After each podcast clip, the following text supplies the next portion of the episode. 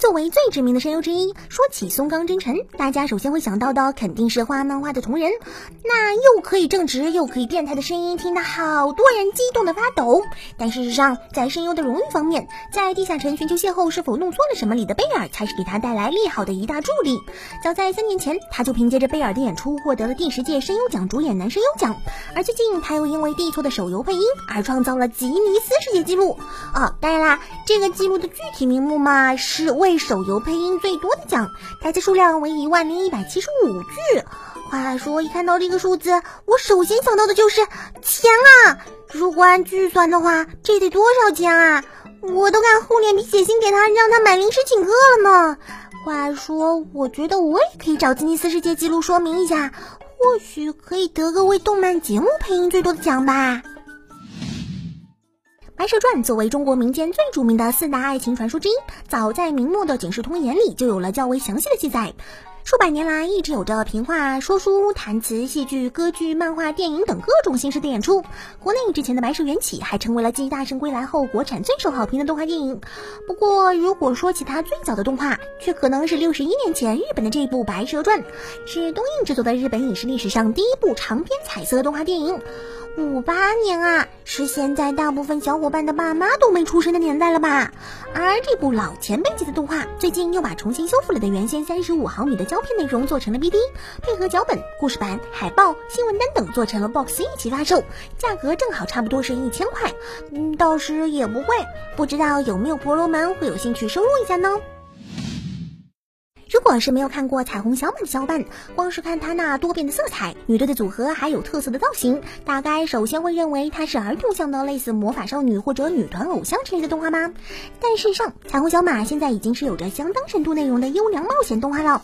虽然初看时有很多儿童向的感觉，但深思就会发现它要表达的东西并不简单。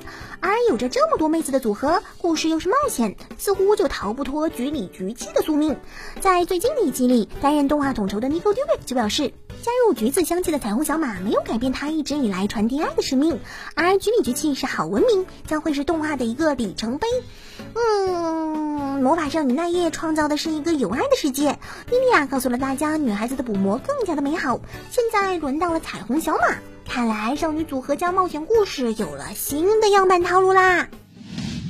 在一般的后宫动漫作品中，比如我们无法一起学习之类的，总是会有飞机场担当来满足喜欢平胸的观众的需要。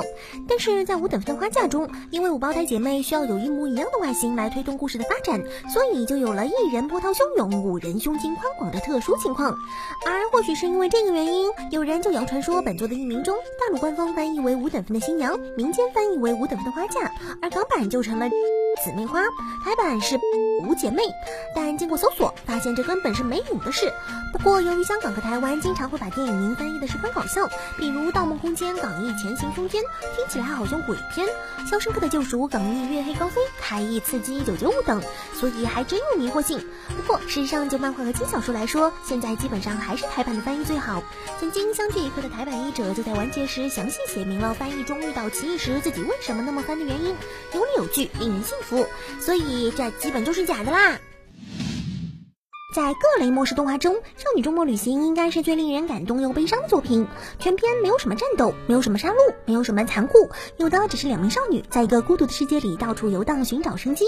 在那缓缓的冒险中，观众虽然看到了他们的温馨生活，但却不能联想到他们今后的日子，一想几乎就是绝望。所以，《少女周末旅行》故事虽然完结了，但粉丝们却依然非常关心他们之后的情况。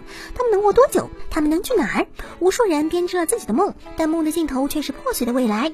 不过，令人意想不到的是，最近其作者绘制了新作，而题目竟然是和小千一起转生到了异世界，成为了 level 九十九的勇者。但接下来要做什么？《少女周末旅行》原来最终地是异世界啊！这展开，好吧。这当然不会是真正的正统续作，只是类似同人一样的东西吧。不过考虑到周末里那些能力超强的类神一样的生物，好像也不是不可能。大家怎么看？好吧，那么本期的诚意资讯差不多就是这些内容了。喜欢节目的小伙伴还望不要吝啬手里的支撑。另外，编导也说要来画同人图和大家贴贴画技，你们不觉得应该来几张打他的脸吗？期待哦。那么我们明天再见，拜拜。